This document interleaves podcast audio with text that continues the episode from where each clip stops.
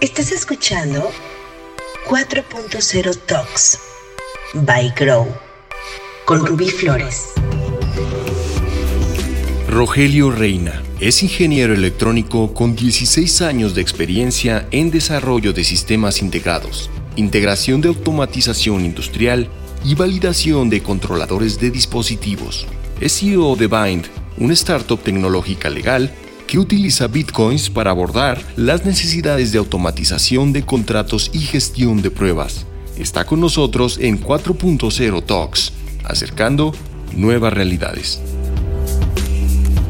¿Qué tal, Roger? ¿Cómo estás? Bienvenido a 4.0 Talks by Grow. Me encanta tenerte por acá porque además el tema del que vamos a hablar el día de hoy es un tema sumamente interesante. Y bueno, pues bienvenido. Gracias, Rubí, por la invitación. Es un placer estar aquí contigo. Bien, pues Roger, vamos empezando por el ABC. Hoy eh, estamos en el mes del desarrollo del pensamiento digital y justo eh, estamos explorando las diferentes tecnologías que vienen con esta cuarta revolución industrial y por supuesto hablar de blockchain es importante, es crucial también porque nos permite dimensionar, ¿no? Y, y también de alguna forma como identificar el rumbo. Cuéntanos, ¿qué es el ABC? ¿Por dónde empezamos a comprender qué es el blockchain? Sí, Rubí. Mira, para ponerlo de una manera muy práctica y muy simple, podemos pensar en el blockchain como un libro global, descentralizado, donde podemos registrar eh, múltiples, múltiples transacciones, muchísimas transacciones.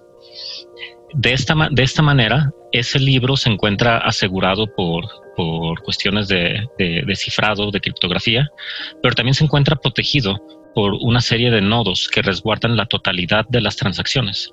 ¿Qué significa esto?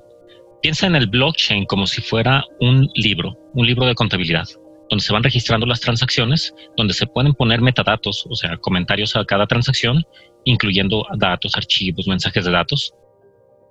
De manera que una vez que lo escribes, se escribe en todos los, en todos los libros simultáneamente, en cada nodo alrededor del mundo. De manera que están ligados cada, cada registro con otro registro y están escritos en algo que se llama bloque, que digamos que es como si fuera una hoja del libro. Y cada hoja está ligada a la otra hoja. y podríamos pensarlo como si fuera un libro foliado. De manera que no puedes modificar una de cada una de las transacciones sin modificar la hoja. Y no puedes modificar una hoja sin modificar de esa hoja todo el resto del libro hacia adelante. Eso es lo que es el blockchain. Ahora, con respecto a las a qué implicaciones tiene esta tecnología, eh, a mí me gusta poner una, un ejemplo o, o una, una, conclusión a la que he llegado yo en lo personal. El blockchain es la primera herramienta que ha tenido la humanidad para poder registrar de manera inmutable la verdad histórica. ¿Qué significa esto? Aquí la palabra clave es inmutable. Inmutable significa que no se puede modificar, que no se puede mutar, que no se puede alterar.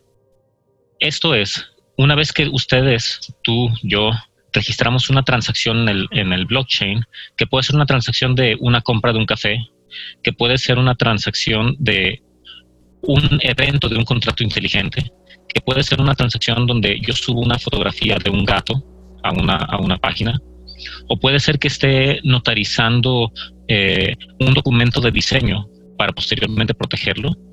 Cualquier cosa que yo suba al blockchain, una vez que se sube, y se resguarda en las hojas, ya no puede modificarse.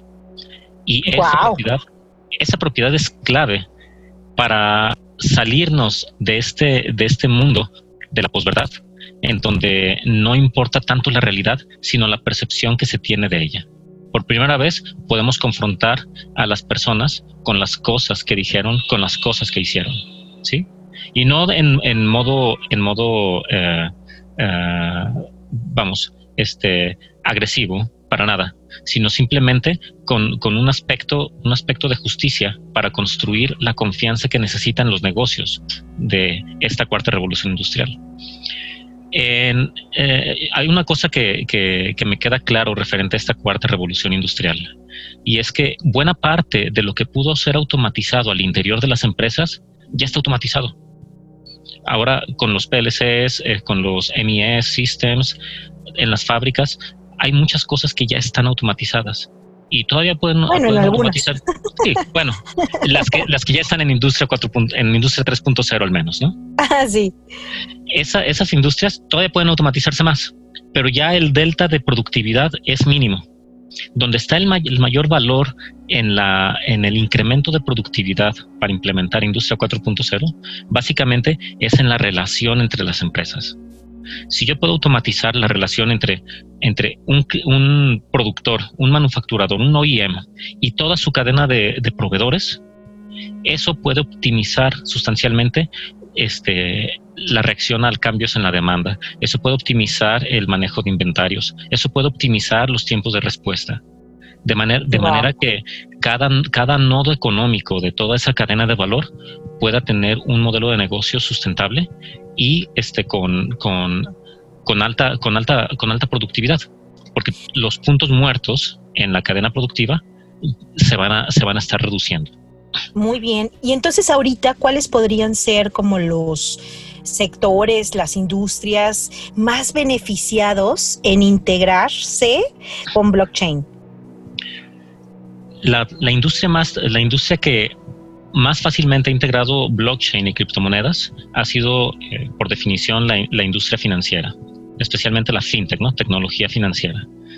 Aquí en México en especial este, tenemos una, una ley fintech que si bien este, muchos todavía tienen, tenemos, eh, hay algunos pesares con respecto a cómo quedó redactada o algunas posiciones en particular, lo que, lo que es importante es que tenemos un marco jurídico y una, y una certeza sobre qué podemos hacer y qué no podemos hacer.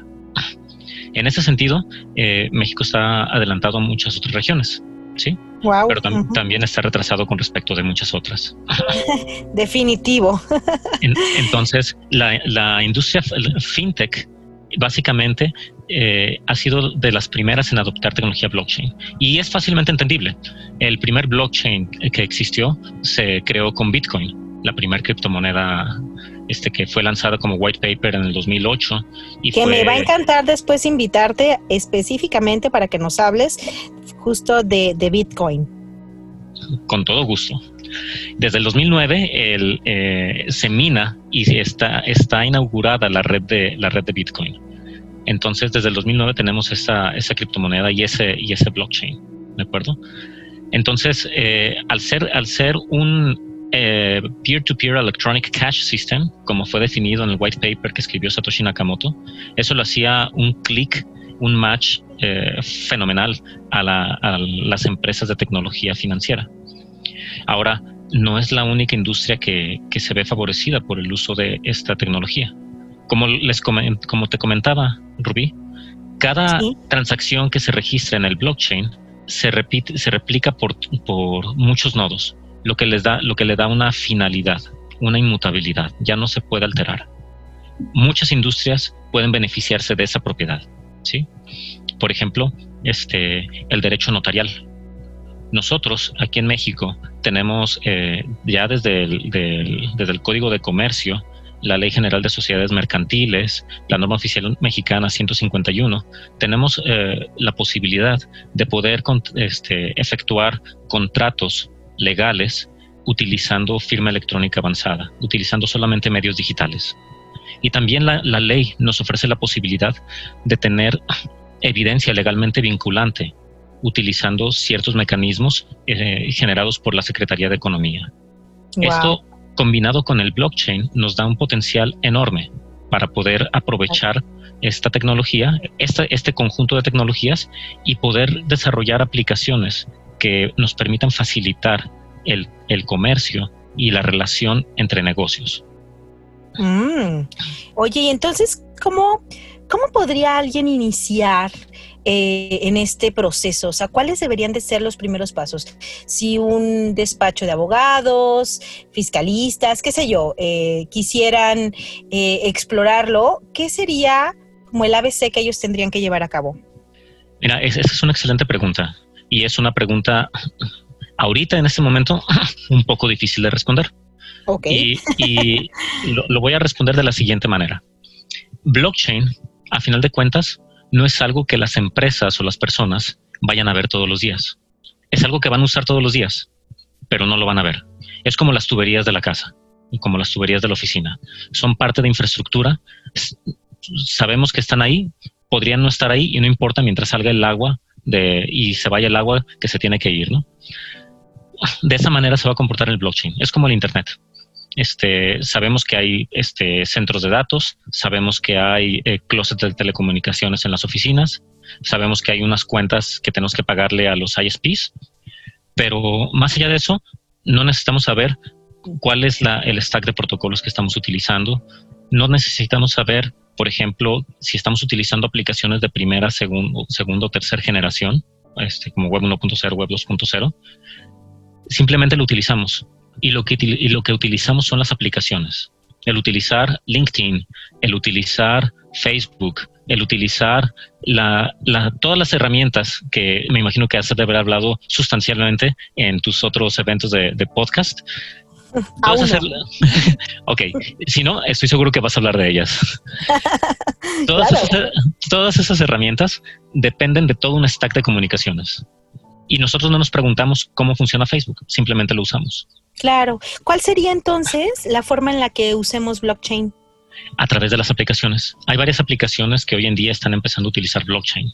Por ejemplo, hay, un, hay un par de, hay, eh, hay este, al menos una empresa aquí en Guadalajara eh, que se dedica a, a, firmar documentos utilizando la firma electrónica avanzada. O sea, ofrece los mecanismos para que los usuarios puedan firmar documentos, celebrar contratos en línea utilizando la firma electrónica avanzada. Ok, este, entonces, déjame ver si estoy, si estoy cachando, ¿no? Que recuerda que yo soy psicóloga, entonces, vamos bien si estoy cachando. Lo que, lo que nosotros tenemos es todo un proceso que está detrás del telón, que la, lo que registra se ve y se usa a través de aplicaciones. Esta, esta aplicación es lo que, lo que nos, nos refleja qué, esa aplicación es lo que esa aplicación es la que usan las empresas o las personas para resolver necesidades particulares. Por ejemplo, la necesidad de celebrar contratos en línea. Ok. Este, eso, es una cosa. Otra forma, gestión de evidencia. La empresa que tengo el honor de, dirigir básicamente está trabajando en desarrollar este, soluciones para la gestión de evidencia en línea, ¿de acuerdo? Que puedan ser utilizadas en juicios, que puedan utilizar en, en otras cosas. De esta manera, existen otro tipo de empresas, por ejemplo, eh, ya empresas fintech, como lo comentaba, los primeros, los early adopters, donde puedes utilizar, donde puedes utilizar sus, sus aplicaciones, por ejemplo, para solicitar préstamos en línea, para ofrecer préstamos en línea, para hacer crowdfunding, para hacer, hacer inversión, crowd, eh, eh, crowdfunding, pero de, de, para inversión en bienes, en bienes inmuebles. Hay muchas de estas empresas de fintech que están utilizando blockchain como como una capa adicional de seguridad y de integridad de datos. ¿sí? Entonces, las personas no tienen, realmente no tienen por qué saber que están utilizando blockchain. Mientras el proveedor les dé la certeza por contrato de la disponibilidad, de la seguridad, de la certeza de la información, o sea, e, eso, eso es lo que más le debe importar a los, a los clientes. Oye, ¿y cuántos proveedores hay ahorita, por ejemplo? ¿no? O sea, en México, en el mundo, o sea, ¿qué, qué tan avanzado está? digamos, si el universo fuera el blockchain, todavía estamos en el Big Bang.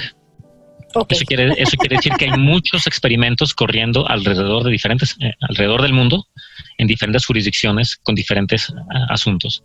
Están utilizando un, una, un gran conjunto de blockchains distintos, blockchains privados, blockchains públicos, DLTs, que no son blockchain, pero que forman parte de mismo, del mismo campo semántico al que pertenece blockchain.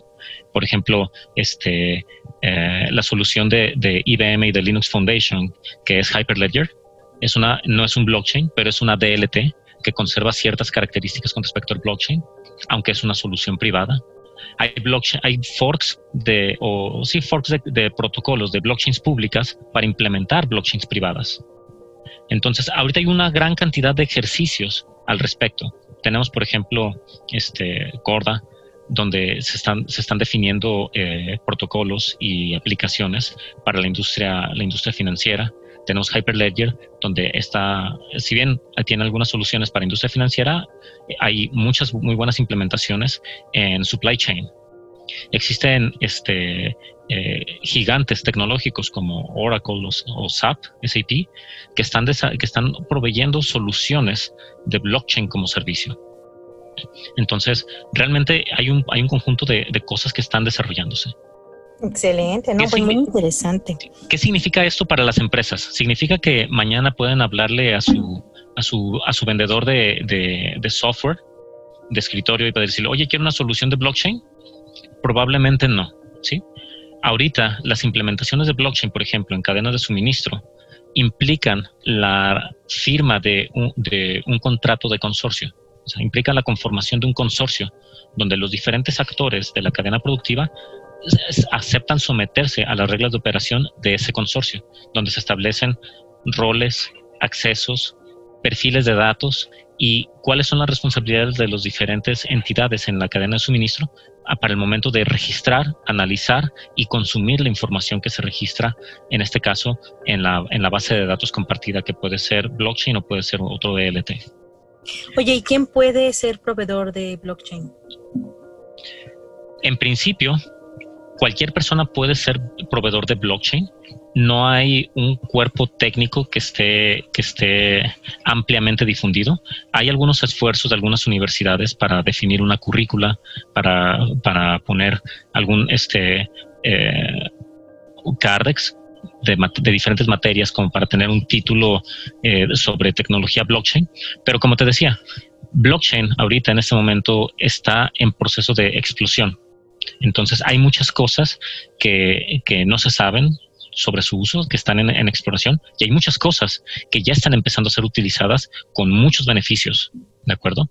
Entonces, cada, cada, cada tres meses hay nuevos avances y nuevas innovaciones, ¿de acuerdo? Entonces, este es un campo muy, muy dinámico. Cada tres meses, wow, con una velocidad enorme. Incluso antes, incluso menos que tres meses. No, no, no. Ah, qué maravilla.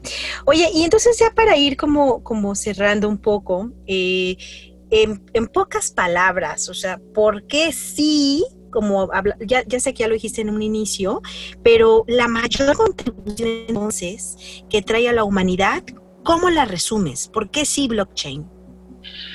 Porque por primera vez la humanidad tiene una herramienta para conocer la verdad histórica. ¿Qué significa eso?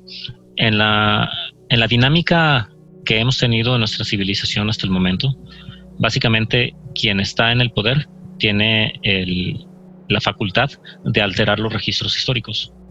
Eso significa, eso lo podemos ver cuando a lo largo de la historia, de repente ciertos personajes se pintan como villanos y luego hay cambios en la, estructura de poder y de repente ya no son villanos, ya son héroes. ¿Sí? Básicamente, eh, eh, ese, tipo de, elementos son los que, los que, los que existen. Es fácil este, para las personas que están en el poder ir al pasado y suprimir los registros. ¿sí? Con el blockchain no más. Entonces, ah, una, persona que esté, que esté haciendo una, un contrato en donde está buscando dolo va a quedar registrado perpetuamente el contrato, la firma. Entonces, es la, persona que fue, que fue víctima de, dicho, de dicho dolo, puede, tiene toda la evidencia para poder, para poder resguardarlo. Imaginémonos, ¿qué es lo que le pasa a Pemex cada cierta cantidad de años? Siempre se les quema el mismo piso no tienen el archivo. Curiosamente. Curiosamente. Y no es la única institución, ¿no? ¿Qué es lo que puede pasar con eh, si se decidiera utilizar una tecnología como esta? Pues simplemente ya no se perdería, ya no se perdería información. La información, así es. Entonces, la pérdida de información es uno, es un asunto muy delicado, este, donde básicamente el perder registro histórico implica para los individuos, para las personas y para los estados, potencialmente perder propiedad, perder registros de propiedad, ¿sí? perder derechos. Entonces, eh, yo creo firmemente que esta tecnología tiene la capacidad de alterar completamente las relaciones entre, entre las personas. ¿sí? No, no porque las relaciones en sí mismas vayan a cambiar, sino porque las personas van a tener una herramienta muy barata en donde puedan gestionar esa confianza que aspiran tener para efectos de llevar una, a cabo un, un negocio comercial. Excelente. Sí, sí, no, bueno, pues ahora me queda todavía mucho más claro el beneficio. Y bueno, pues queremos saber más, por supuesto, y te vamos a seguir invitando si nos aceptas para poder profundizar y también conocer más de Bitcoin. Así es que bueno, próximamente lo escucharán por acá. ¿Aceptas? Perfectamente. Muy bien. Bueno, Roger, pues estamos llegando ahora sí al cierre. Muchas gracias. Espero que hayas disfrutado esta charla. Y bueno, aún hay más. Estaremos próximamente nuestra siguiente charla, que va a ser inteligencia artificial con Efraín Castillo. Los esperamos para conocer un poco más de ello. Muchas gracias, Roger. Que tengas gracias, buena tarde. Saludos.